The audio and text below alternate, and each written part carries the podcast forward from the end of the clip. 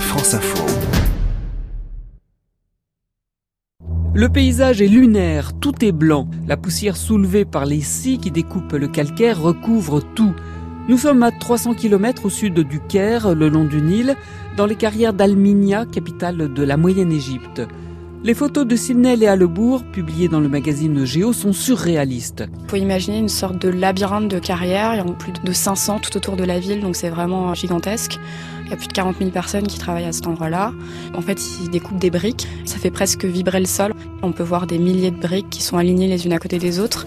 Et au milieu, des hommes en djellaba s'activent. L'air est irrespirable et la lumière aveuglante. Ils ont aucune protection en fait, euh, ni gants, ni bottes, euh, ni masque respiratoire.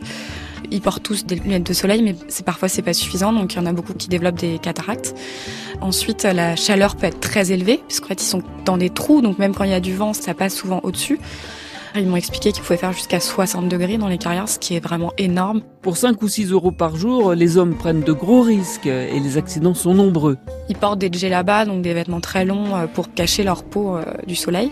Il suffit que la robe soit attrapée par les dents des scies et en fait il peut y avoir euh, pas mal d'accidents de ce type qui mutilent, qui impliquent des amputations des membres. il y a aussi pas mal de fils électriques qui courent au sol, parfois les gaines sont à nu et donc il peut y avoir aussi des grosses électrocutions. Le problème c'est que les deux hôpitaux locaux n'ont pas les infrastructures nécessaires. Du coup ils sont souvent transportés à 150 km au sud et donc, il y en a beaucoup qui meurent pendant le transport ou alors qui perdent un membre alors qu'il aurait pu être sauvé.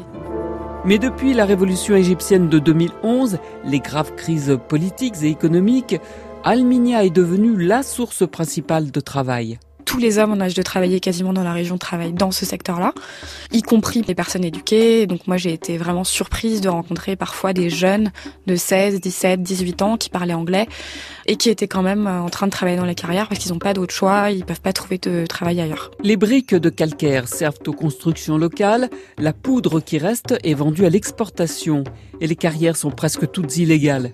Moi, j'ai discuté avec plusieurs propriétaires de carrières qui m'ont dit les règles sont trop strictes et ça leur coûte trop cher en taxes en fait. Ils n'ont pas en fait les moyens de protéger leurs employés. Sidney Léa Lebourg du magazine Géo.